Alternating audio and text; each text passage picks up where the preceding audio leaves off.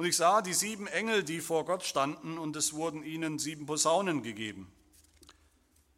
Und ein anderer Engel kam und stellte sich an den Altar. Der hatte ein goldenes Räucherfass. Und ihm wurde viel Räucherwerk gegeben, damit er es zusammen mit den Gebeten aller Heiligen auf dem goldenen Altar darbringe, der vor dem Thron ist. Und der Rauch des Räucherwerks stieg auf vor Gott, zusammen mit den Gebeten der Heiligen, aus der Hand des Engels. Und der Engel nahm das Räucherfass und füllte es mit Feuer vom Altar und warf es auf die Erde. Und es geschahen Stimmen und Donner und Blitze und ein Erdbeben. Und die sieben Engel, welche die sieben Posaunen hatten, machten sich bereit, in die Posaunen zu stoßen. Und der erste Engel stieß in die Posaune und es entstand Hagel und Feuer mit Blut vermischt und wurde auf die Erde geworfen. Und der dritte Teil der Bäume verbrannte und alles grüne Gras verbrannte. Der zweite Engel stieß in die Posaune und es wurde etwas wie ein großer, mit Feuer brennender Berg ins Meer geworfen. Der dritte Teil des Meeres wurde zu Blut.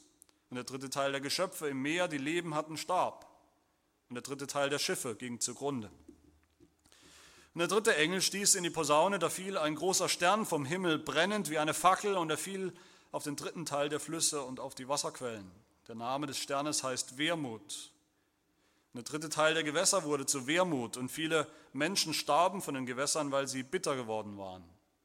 Und der vierte Engel stieß in die Posaune, da wurde der dritte Teil der Sonne und der dritte Teil des Mondes und der dritte Teil der Sterne geschlagen, damit der dritte Teil von ihnen verfinstert würde und der Tag für den dritten Teil seiner Dauer kein Licht habe und die Nacht in gleicher Weise. Und ich sah und hörte einen Engel, der in der Mitte des Himmels flog und mit lauter Stimme rief, wehe, wehe, wehe denen, die auf der Erde wohnen, wegen der übrigen Posaunenstöße der drei Engel, die noch in die Posaune stoßen sollen. Soweit die Lesungen im Platz.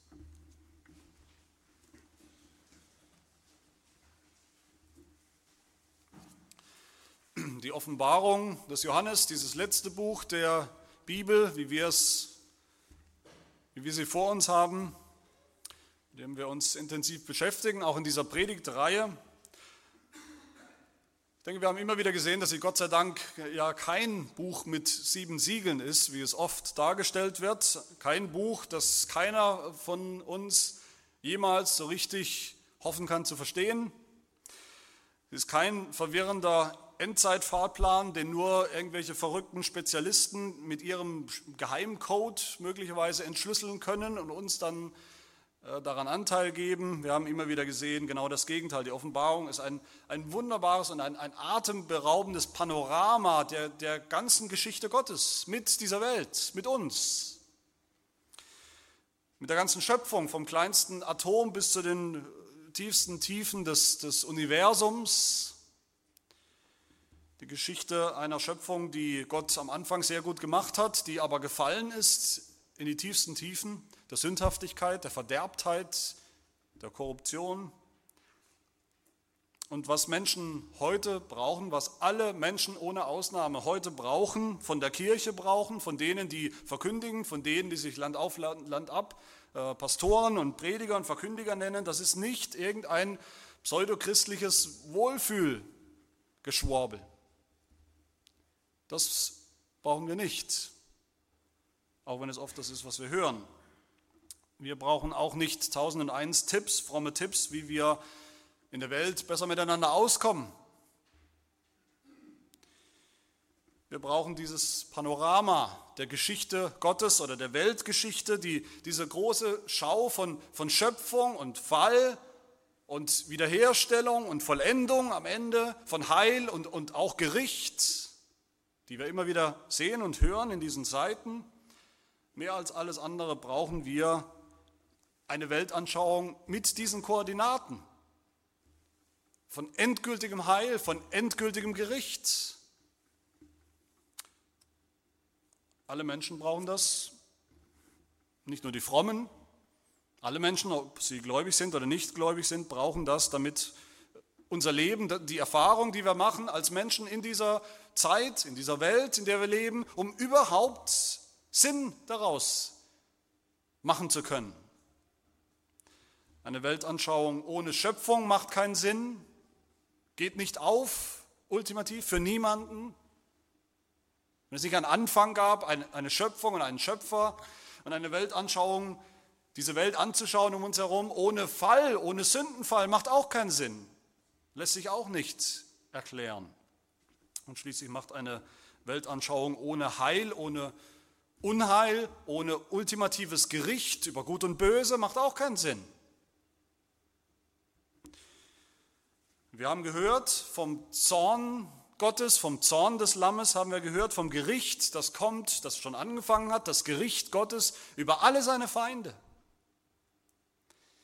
Vom ultimativen Sieg Gottes nach diesem Gericht. Er wird siegen, er wird überwinden. Daran besteht kein Zweifel. Wir haben gehört von der, von der Vernichtung von allem, was Gott entgegensteht und von der Neuschöpfung, von der ja, Vollendung dieser gefallenen Schöpfung. Und wir haben aber genauso gehört auf der anderen Seite vom Heil, vom Heil Gottes, vom Heil des Lammes. Für die Märtyrer, von denen wir mehrfach gehört haben in der Offenbarung, ich erinnere nochmal daran, die Märtyrer, das sind nicht ein paar superfromme Superchristen, das sind wir alle. In der Offenbarung sind wir alle damit gemeint, wir werden so angesprochen, weil das ist, weil das das ist, was wir erwarten sollen als Christen, als Zeugen. Martyrium. Und wir haben gehört von dem Heil des Lammes für die Christen, für uns, für alle Kinder Gottes, die eben noch leiden unter den Zuständen dieser Welt. Und das tun wir. Die Welt, die, wie es der Apostel Paulus sagt, zusammen mit der ganzen Schöpfung wartet auf das Heil. Paulus sagt in Römer 8, die Schöpfung ist, ist gefallen, sie ist zerrissen, sie ist der Vergänglichkeit unterworfen, sagt er. Und sie wartet darauf, die Schöpfung wartet darauf, dass sie von der Knechtschaft der Sterblichkeit zur Freiheit der Herrlichkeit befreit wird, sagt er. Dass sie wieder gut gemacht, wiederhergestellt wird, die ganze Schöpfung. Aber nicht nur die Schöpfung, sagt Paulus, nicht nur die Schöpfung seufzt und ächzt und liegt in Wehen bis jetzt, sagt er, sondern er sagt, auch wir erwarten, seufzend die Sohnesstellung, die Erlösung unseres Leibes, darauf warten wir noch, darauf warten wir sehnsüchtig. Und das ist eine Spannung und das, das tut weh und das erzeugt Leiden in dieser Zeit. Und während wir das tun, sagt Paulus, was brauchen wir, während wir so warten und so seufzen und ächzen?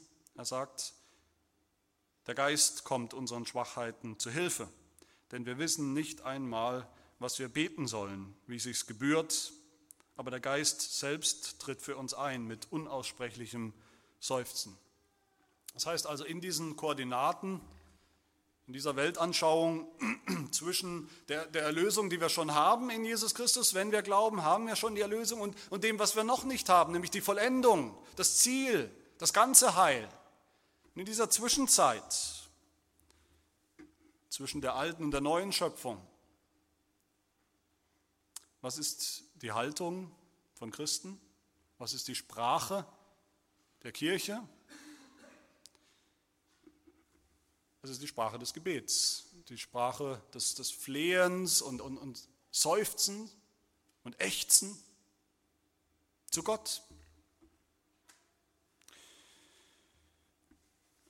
Ich denke, nichts macht besser deutlich, dass wir als Christen diese, diese, dieses Panorama, diese Weltanschauung begreifen. Dass wir wissen, wo und in welcher Zeit wir leben. Nichts macht das besser deutlich als das Gebet der Christen, das Gebet der Gemeinde Jesu. Und ich denke, es sollte uns nicht überraschen, auch wenn es vielleicht beim ersten Lesen überraschend ist, aber dass wir hier in der Offenbarung, wo wir gerade sind, mitten im Gericht plötzlich diese Verse haben, in denen es um das Gebet geht.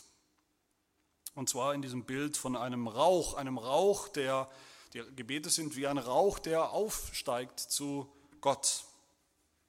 Und wir hören hier von einem dreifachen Rauch in diesem Text, drei unterschiedliche Arten von Rauch, nämlich zuerst vom, vom Rauch der Gebete, der Gebete der Heiligen, dann zweitens vom Rauch des Gerichts über die Gottlosen, über die Feinde Gottes Und drittens hören wir am Ende noch vom Rauch des Altars, des Räucheraltars.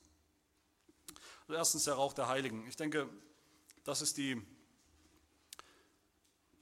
vielleicht die größte Ermutigung für uns Christen zum Gebet, zu beten, finden wir hier. Es braucht keine großen Analytiker, keine großen Theologen, um zu erkennen, dass ein großes Problem, vielleicht ein Hauptproblem unserer Gemeinden oder der Kirchen heutzutage ist, dass wir nicht mehr wirklich beten, wie wir sollten.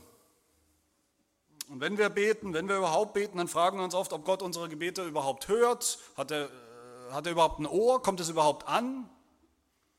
Und wenn er hört, dann fragen wir uns als nächstes, ob er möglicherweise überhaupt erhört unsere Gebete und unter welchen Bedingungen. Oder wir denken, so viele Gebete hat er nicht erhört, wahrscheinlich hört er sowieso nichts. Wir sind uns oft nicht sicher, was mit unseren Gebeten eigentlich passiert. Und dann ist es klar, dass wir entmutigt sind und dass wir am Ende auch nicht mehr so beten, wie wir eigentlich sollten. Es ist besonders tragisch, wenn das Gebet, wie ich gerade gesagt habe, wenn das eigentlich die Sprache der, der Gemeinde, der, der Kirche ist in dieser Zeit, wie wir uns ausdrücken sollten Gott gegenüber.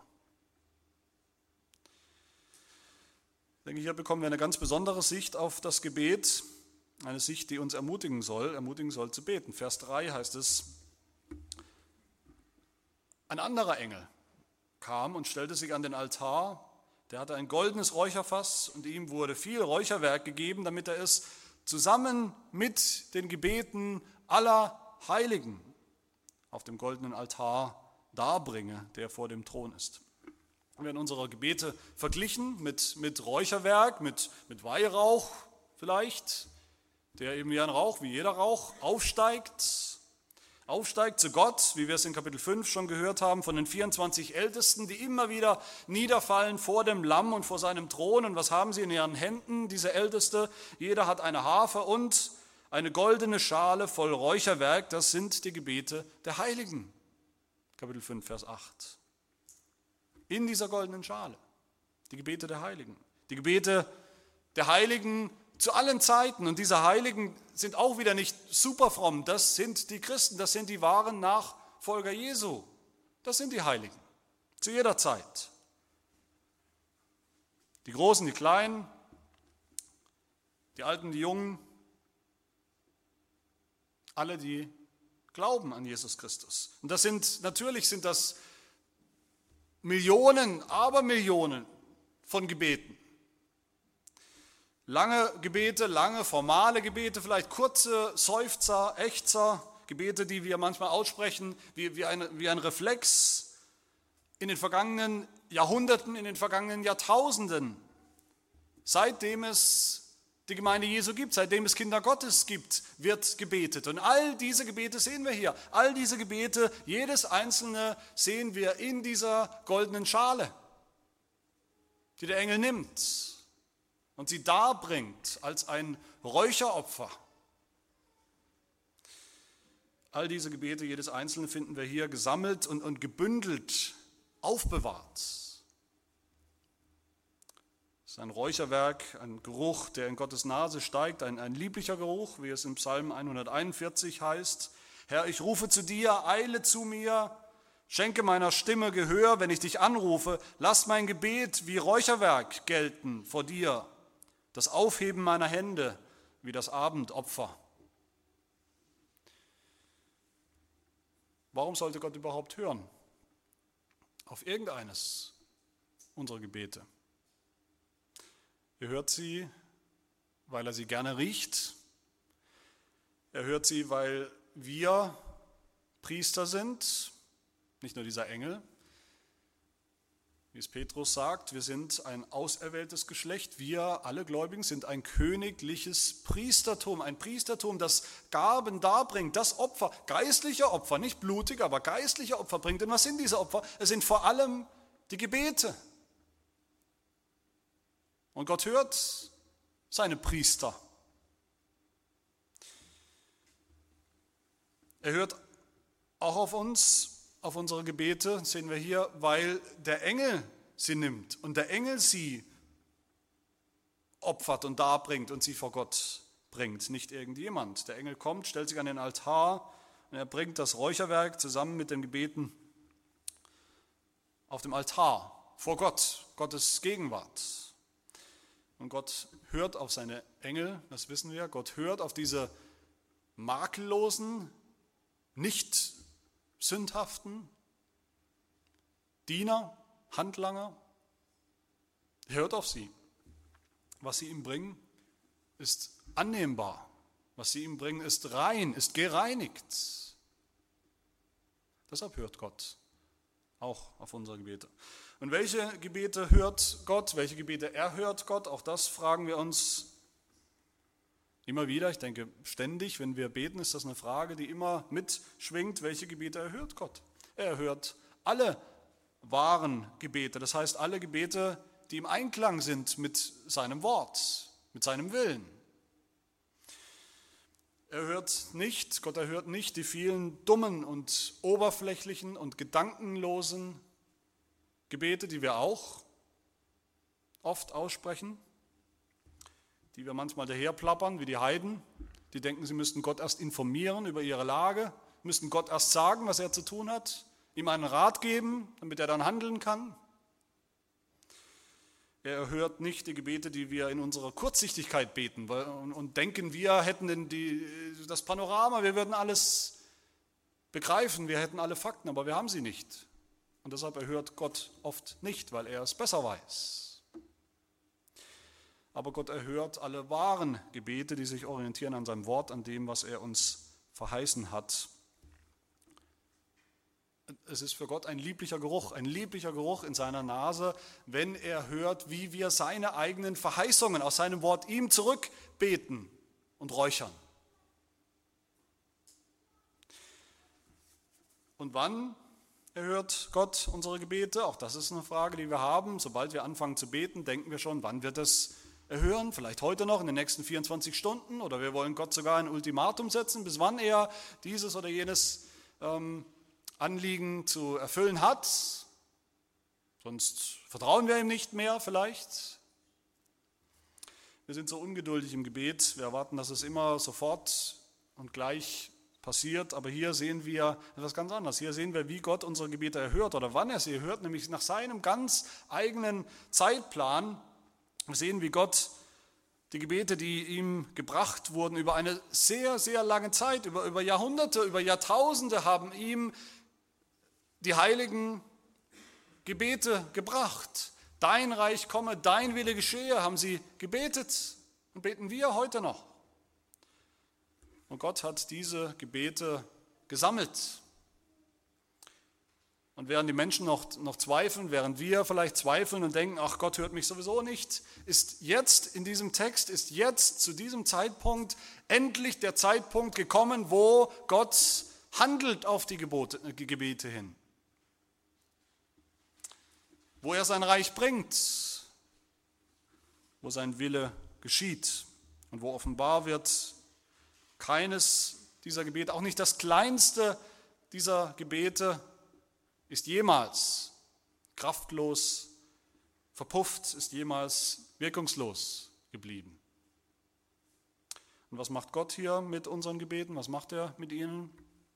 Auch davon hören wir zunächst, reinigt er sie, beziehungsweise der Engel er reinigt sie, er mischt die Gebete, die auch wie ein Räucherwerk sind, er mischt sie mit, womit? Mit Feuer vom Altar.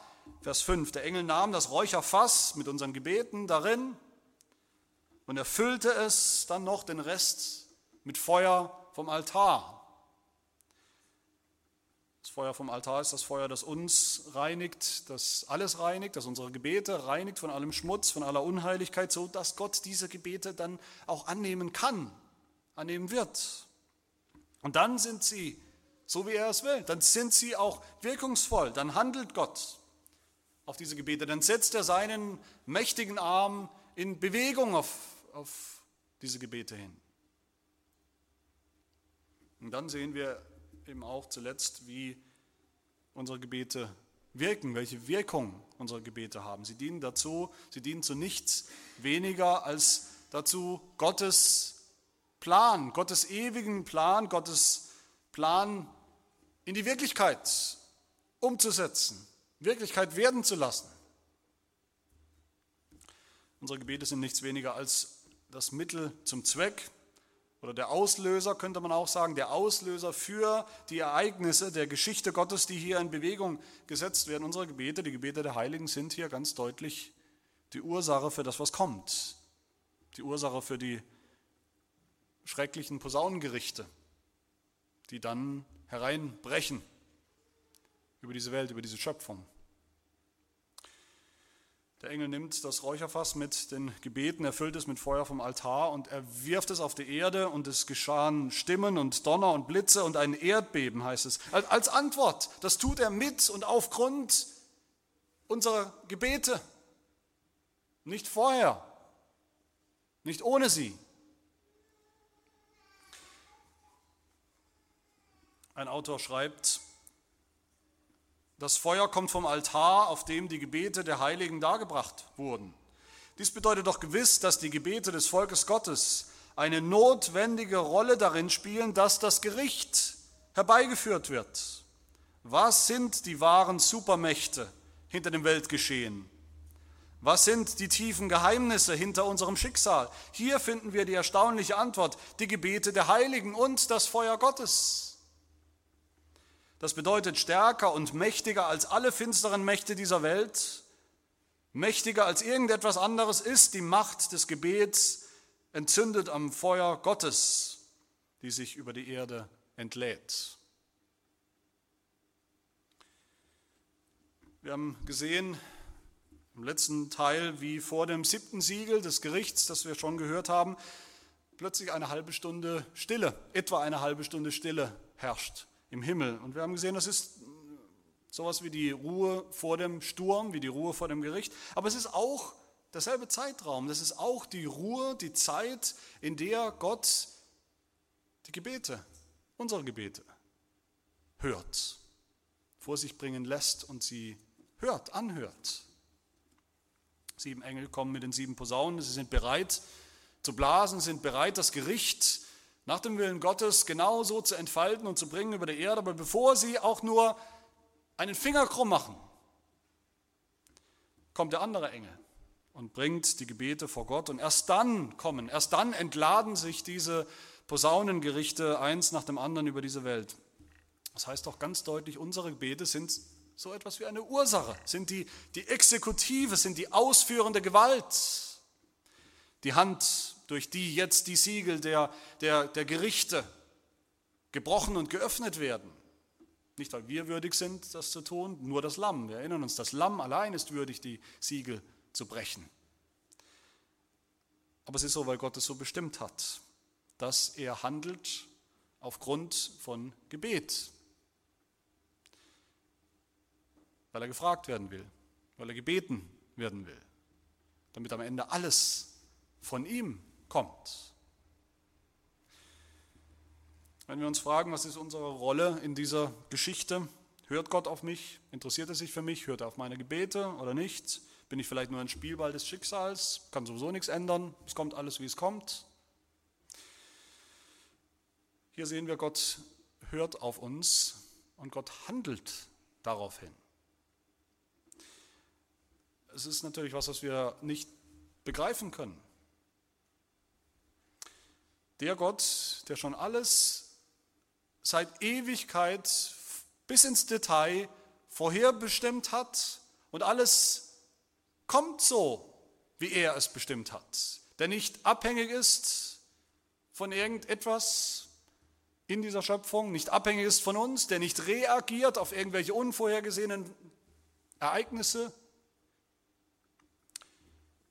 der nichts offen lässt, der nichts dem Zufall überlässt, dieser absolut souveräne Gott hat auch bestimmt, dass er all dies tut und handelt nach unseren Gebeten.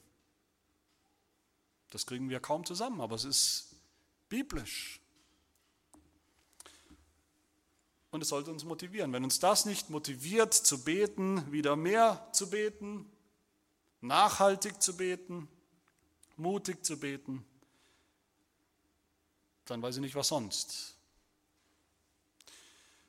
Wir dürfen wissen, jedes noch so kleine Gebet, jedes noch so leise, jedes noch so kraftlose Gebet, das wir gebetet haben, dass wir in unserer Not gebetet haben, dafür, dass Gott diese Not wegnimmt, dass er sie lindert, dass Gott uns hilft, dass Gott uns Gerechtigkeit verschafft, dass er uns Heil schenkt, uns Heil macht. Gott hat all diese Gebete aufbewahrt in seiner Schale, in seiner goldenen Schale. Sie steigen auf zu ihm wie ein lieblicher Geruch und sie sind das Mittel, der Auslöser für das, was am Ende kommt, für das Heil und für das Gericht. Meine Lieben, lasst uns deshalb, lasst uns beten, natürlich, lasst uns aber, lasst uns große Gebete beten, nicht mickrige Gebete. Lasst uns beten für unser tägliches Brot auf alle Fälle, das, das sollen wir, das ist, dazu sind wir aufgefordert, die alltäglichen Dinge. Aber lasst uns auch beten, dein Reich komme, dein Wille geschehe wie im Himmel so auf Erden. Gott wird sie erhören, den lieblichen Geruch unserer Gebete. Und dann ist hier noch die Rede von einem anderen, von einem zweiten, einer zweiten Art von Rauch, nämlich dem Rauch des Gerichts. Dieses Räucherfass, das gefüllt ist mit den Gebeten der Heiligen und dem Feuer vom Altar, das wird wie gesagt auf die Erde geworfen. Ein Feuer wird so entfacht auf der Erde in fast allen Posaunengerichten ist die Rede von Feuer und von Rauch.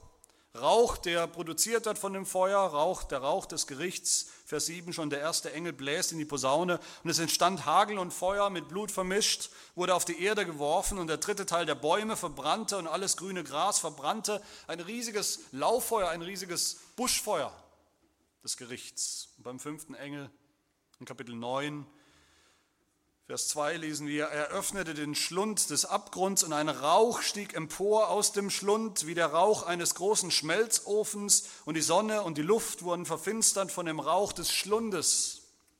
Das ist ein ganz anderer Rauch natürlich, der auch in die Höhe steigt, auch in die Nase Gottes steigt. Das ist der Rauch, der übrig bleibt am Ende, wenn Gott sein Gericht bringt. Das ist der Rauch der Vernichtung, von allen Feinden Gottes, von allem, was Gott entgegensteht. Es ist der Rauch aus der Hölle selbst. In Offenbarung 14 heißt es über die Gottlosen, über die, die am Ende gerichtet werden, die am Ende verloren gehen im Gericht. Und davon wird es jede Menge geben, davon lässt auch die Offenbarung keinen Zweifel. Die Verdammten, über sie heißt es in Offenbarung 14, Vers 11, und der Rauch ihrer Qual steigt auf von Ewigkeit zu Ewigkeit. Von Ewigkeit zu Ewigkeit steigt der Rauch aus der Hölle auf zu Gott in seine Nase. Kapitel 18 in Offenbarung heißt es auch über Babylon. Babylon, die, diese Stadt der Gottlosigkeit, ein Symbol für alles, für alle Feinde Gottes am Ende, dass sie untergehen wird. Sie wird aufgehen im Rauch der Feuerbrunst. Mir geht es jetzt nicht nur darum zu zeigen, dass es hier zweierlei äh, Arten von Rauch gibt in dieser Passage. Das wäre schon eine gute Erkenntnis. Es gibt den wohlriechenden Rauch des Gebets der Heiligen und es gibt den anderen Rauch, den Rauch des Gerichts. Nein, mir geht es darum vor allem, und in diesem Text, denke ich, geht es vor allem darum zu zeigen, wie diese beiden zusammenhängen die Gebete und das Gericht. Wir sehen, der eine Rauch ist die Ursache für den anderen Rauch. Die Gebete der Heiligen sind die Ursache, der Auslöser für das Gericht über die Feinde Gottes, über die gottlose Welt. Erst hört Gott die Gebete der Heiligen in der Stille der halben Stunde und dann kommt das Zorngericht Gottes und entlädt sich. Das sehen wir besonders, wenn wir uns erinnern an ein Gebet, das die Heiligen gebetet haben in Kapitel 6. Wir erinnern uns, da haben wir ein Gebet gehört, das Gebet der Märtyrer. Was war ihr Gebet? Sie haben zu Gott gerufen und geschrien und gebetet, wie lange, o Herr, du heiliger und wahrhaftiger, richtest du nicht und rächst nicht unser Blut an denen, die auf der Erde wohnen. Hier haben wir jetzt die Antwort. Was passiert mit ihrem Gebet? Bisher hat Gott nicht geantwortet. Hier sehen wir, was passiert mit ihrem Gebet. Gott beantwortet es jetzt. Und wie? Indem er jetzt Recht und richtet, nämlich die, die die Kirche verfolgt haben, nämlich die, die Christen zu Märtyrern gemacht haben. Ganz konkret damals die, diese gottlosen Kaiser, die immer mehr die, die Gemeinde Jesu verfolgt hat und vernichten, ausrotten wollten und die, die, die bösen Machthaber, die wir bis heute haben, die die Gemeinde Jesu Christi verfolgen, weltweit im großen Stil. Das ja nicht, hat ja nicht aufgehört. Der Rauch des Gerichts über die Verfolger der Gemeinde Jesu, über die Feinde Gottes, ist die Antwort auf den Rauch ihres Gebets, ihres Flehens. Und natürlich, vielleicht hat es bei euch schon Klick gemacht und steht diese Frage, eine sehr schwierige Frage im Raum, wenn ich das so sage.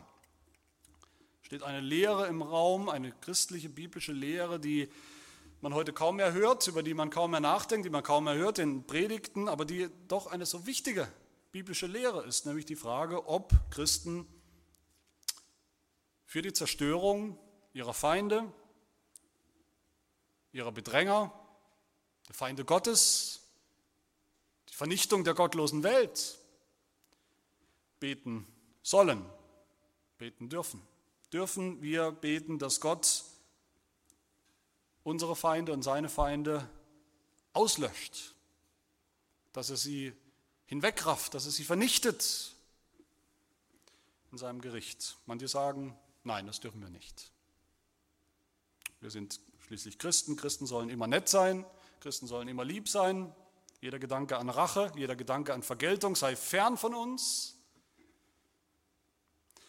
Das ist ja auch letztlich zum Teil zumindest biblisch oder nicht? Hat nicht Jesus selbst das gesagt? Hat nicht Jesus selbst in der Bergpredigt gesagt, liebt eure Feinde, segnet die euch fluchen, tut wohl denen, die euch hassen, bittet, also betet für die, welche euch beleidigen und verfolgen, damit ihr Söhne eures Vaters im Himmel seid. Denn er lässt seine Sonne aufgehen über Böse und Gute und lässt es regnen über Gerechte und Ungerechte. Das hat Jesus gesagt, das gilt natürlich.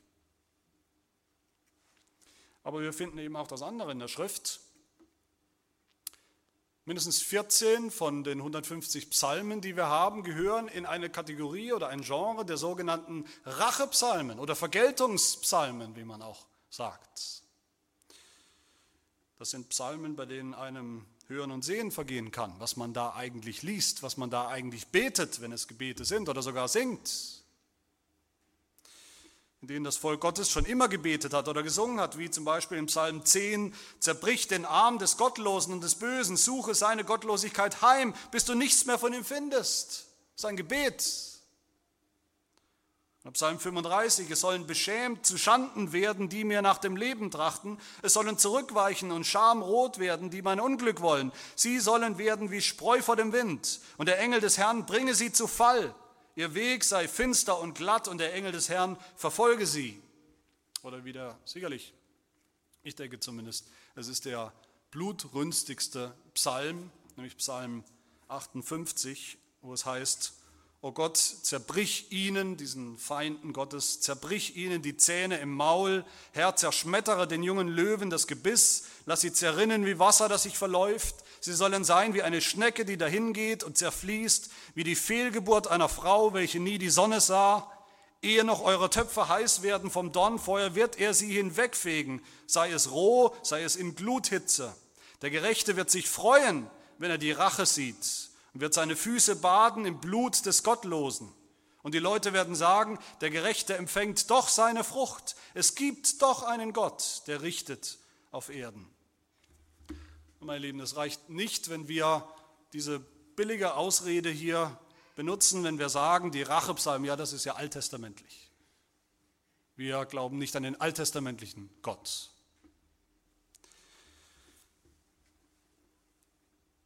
Der ganze Psalter mit seinen Rachepsalmen, mit seinen Vergeltungspsalmen ist uns gegeben, ist dem Volk Gottes zu allen Zeiten gegeben. Und hier im Neuen Testament, in, also im Neuen Testament eben auch, in der Offenbarung haben wir genau das, haben wir eben ein Gebet, ein Gebet der Heiligen um Rache. Wann rächst du uns? Wortwörtlich. Ein Gebet, das eindeutig ein lieblicher Geruch ist in Gottes Nase. Ein Gebet, das er eindeutig kommt, um es zu erhören in seinem Gericht. Wie bringen wir das jetzt zusammen?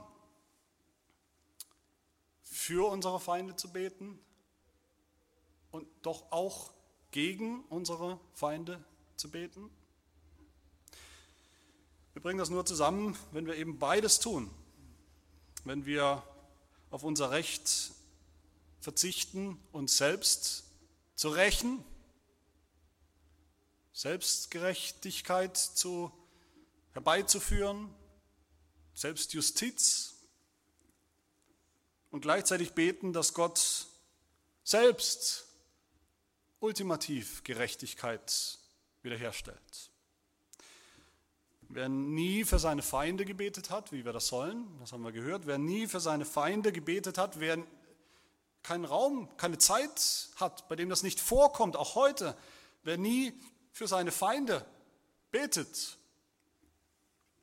der kennt das Evangelium nicht. Der kennt das Evangelium nicht von der Gnade Gottes, von der Barmherzigkeit Gottes in Jesus Christus. Der hat sich selber nicht erfahren, als er, was war, was waren wir alle? Feinde Gottes. Aber auch das andere gilt, wer nie gegen seine Feinde betet, die Feinde Gottes betet, der kennt nicht die Gerechtigkeit Gottes, die am Ende siegen muss, die am Ende wiederhergestellt werden muss. Wer nur für einen Kinderschänder beten kann, dass Gott ihm Gutes tut, wer nur für einen Vergewaltiger beten kann, wer nur für den Mörder beten kann und nicht auch gegen ihn, dass Gott ihn zu Fall bringt, dass Gott ihn zur Rechenschaft zieht, der kennt nicht die Gerechtigkeit Gottes. Nur wenn wir Platz haben in unserer Frömmigkeit, wie auch immer sie aussieht, wenn wir Platz haben in unserer Frömmigkeit, in dem, wie wir beten, wie wir singen, für diese Rache-Psalmen als völlig legitime Gebete von Christen. Nur der weiß, dass es Gerechtigkeit gibt, wie es in Psalm 58 heißt. Es gibt doch einen Gott, der richtet auf Erden. Der weiß, selbst wenn wir unsere Feinde lieben, wenn wir uns nicht rächen, wenn wir auf unser Recht zur Rache verzichten, in diesem Leben, wenn unser Feind Hunger hat und wir ihm doch zu essen geben, wenn wir das tun, dann wissen wir, selbst dann sammeln wir feurige Kohlen auf sein Haupt, die Kohlen des Gerichts. Meine Lieben, das Prinzip hinter der Feindesliebe, von der wir oft hören in dieser Welt auch, du musst deinen Feind lieben. Das Prinzip hinter der Feindesliebe ist nicht, dass Christen fünfe gerade sein lassen. Dass wir nicht mehr nach Gerechtigkeit verlangen, dass wir nicht mehr nach Wiederherstellung von Gerechtigkeit schreien. Nein, das Prinzip ist das, das, was Paulus entfaltet in Römer 12, wo er sagt, rächt euch nicht selbst, Geliebte, sondern gebt Raum dem Zorn Gottes. Denn es steht geschrieben, mein ist die Rache, ich will vergelten, spricht der Herr. Der Verzicht auf Rache unser Verzicht auf Rache, der Verzicht auf Rachegefühle schon, auf Rachegelüste, das ist nicht einfach so möglich. Das ist nur richtig und nur möglich, weil wir wissen, Gottes Rache ist viel, viel besser, viel, viel gerechter, viel, viel heiliger und viel, viel schrecklicher als irgendetwas, was wir jemals tun könnten. Liebe Gemeinde, so sind unsere Gebete der Rauch in Gottes Nase, der den anderen Rauch, den Rauch des Gerichts, entzündet. Und so können wir, so müssen wir auch mit Paulus sagen, Paulus hatte so beschrieben für uns Christen als Botschafter Christi im 2. Korintherbrief Kapitel 2, Gott aber sei Dank, sagt Paulus, der uns alle Zeit in Christus triumphieren lässt und den Geruch seiner Erkenntnis durch uns an jedem Ort offenbar macht, den Geruch Christi. Er sagt weiter, den einen ein Geruch des Todes zum Tode, den anderen aber ein Geruch des Lebens zum Leben. Für die, die Jesus Christus erkennen, sind wir ein Geruch des Lebens, ein guter Geruch. Für die Feinde Gottes sind wir, sind wir Christen als Zeugen, ob wir wollen oder nicht, ein Geruch des Todes, auch in unseren Gebeten. Nur wenn wir so beten, haben wir dann Raum für in unserem christlichen Repertoire, in unserer christlichen Frömmigkeit für das, was wir dann später auch hören werden in Offenbarung 19, wo es heißt, und nach diesem hörte ich eine laute Stimme einer großen Volksmenge im Himmel, die sprach, Halleluja, das Heil und die Herrlichkeit und die Ehre und die Macht gehören dem Herrn, unserem Gott. Denn wahrhaftig und gerecht sind seine Gerichte. Denn er hat die große Hure gerichtet, welche die Erde verderbte mit ihrer Unzucht und hat das Blut seiner Knechte von ihrer Hand gefordert. Und nochmals sprachen sie, Halleluja, und ihr Rauch steigt auf von Ewigkeit zu Ewigkeit. Lasst uns unsere Feinde lieben. Lasst uns absehen von Rachegelüsten in diesem Leben. Lasst uns unseren Feinden Gutes tun, wie wir das sollen. Lasst uns für sie beten, wie Jesus für seine Feinde gebetet hat, dass sie zur Erkenntnis Gottes kommen, dass wir zum Geruch des Lebens für sie werden. Gott will solche Gebete erhören und er wird solche Gebete erhören. Aber lasst uns dann auch die Fluchpsalmen beten.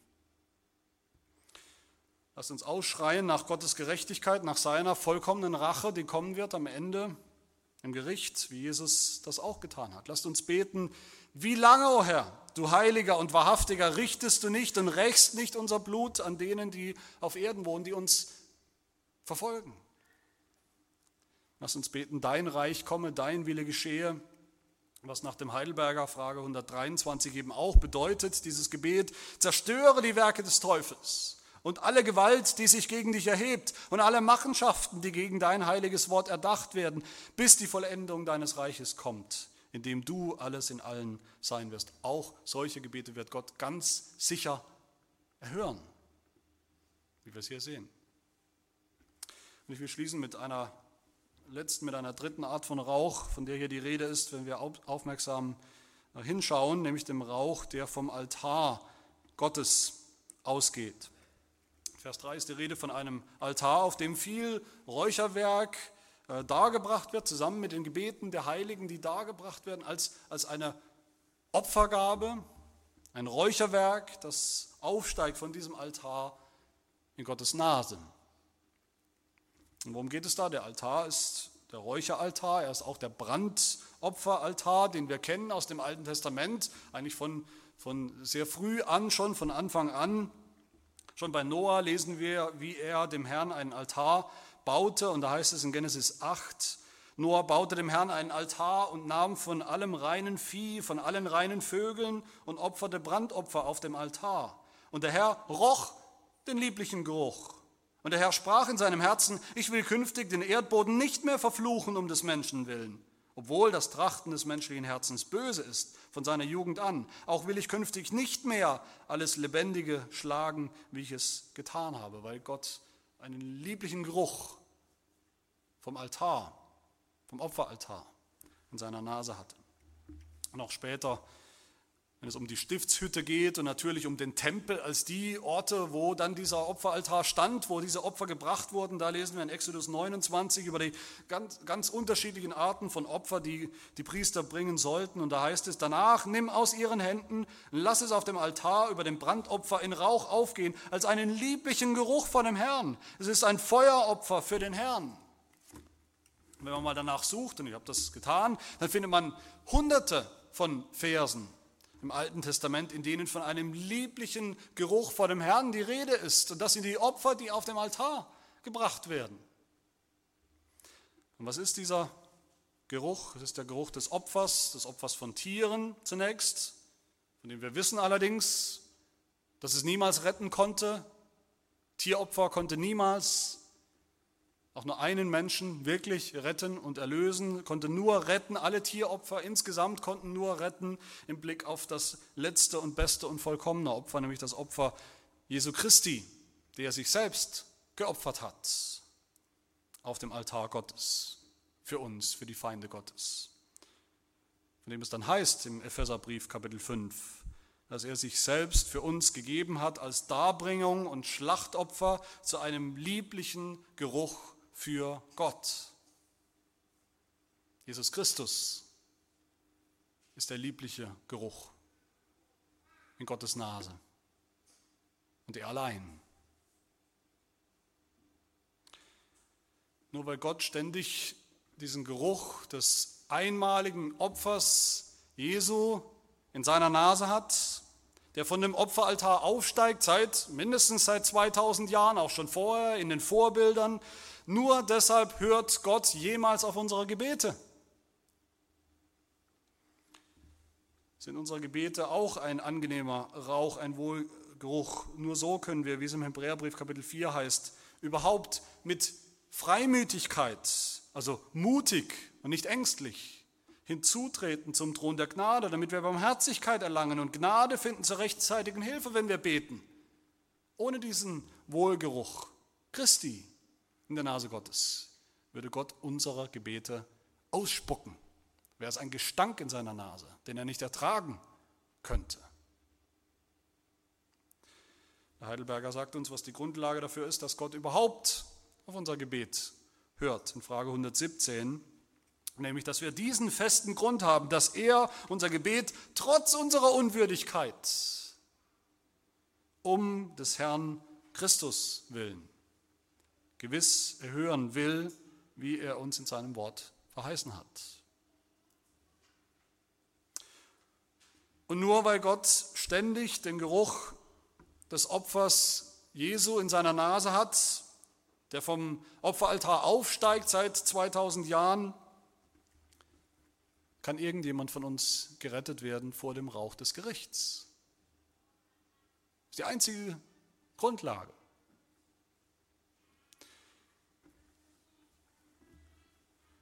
Wenn es uns Angst macht vielleicht, und es sollte jedem Gottlosen, jedem Ungläubigen Angst machen, was wir hier hören über, gehört haben über den Rauch des Gerichts. Und wir fragen vielleicht, wie kann ich bestehen? Wie kann ich entkommen diesem Gericht? Hier ist die Grundlage, hier ist die einzige Grundlage. Nur wenn wir glauben, dass Jesus Christus für uns geopfert wurde, für unsere Sünden, dass er zum Wohlgeruch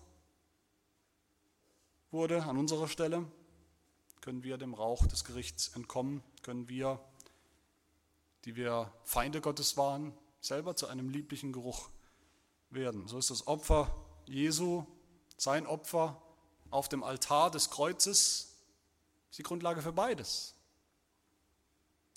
Dass Gott unsere Gebete hört und er hört und dafür, dass wir selber nicht in dieses Gericht, in diese Posaunengerichte kommen. Meine Lieben, auf dieser Grundlage wollen wir beten. Lasst uns beten, lasst uns mutig beten, lasst uns mehr beten, lasst uns große Gebete und kleine Gebete beten, lasst uns beten dein Reich komme, dein Wille geschehe, was jetzt eben noch nicht so sichtbar der Fall ist. Aber lasst uns auf derselben Grundlage auch beten, immer wieder beten, vergib uns unsere Schuld, dass wir nicht ins Gericht kommen. Vielleicht heute zum ersten Mal muss jemand das so beten oder wir alle beten es neu und müssen es jeden Tag beten. Amen. Wir wollen beten. Herr, lass uns an diesem Tag ein weiteres Gebet in deine goldene Schale, die goldene Schale des Räucherwerks hineinwerfen, nämlich das Gebet, das du uns annimmst, als Kinder, dass du uns annimmst und nicht verwirfst durch das einmalige und vollkommene Opfer Jesu Christi auf dem Räucheraltar, auf dem Brandopferaltar deiner Barmherzigkeit und auch Gerechtigkeit. Ja, lass uns nicht sterben, lass uns nicht zugrunde gehen im Rauch des Gerichts, sondern lass uns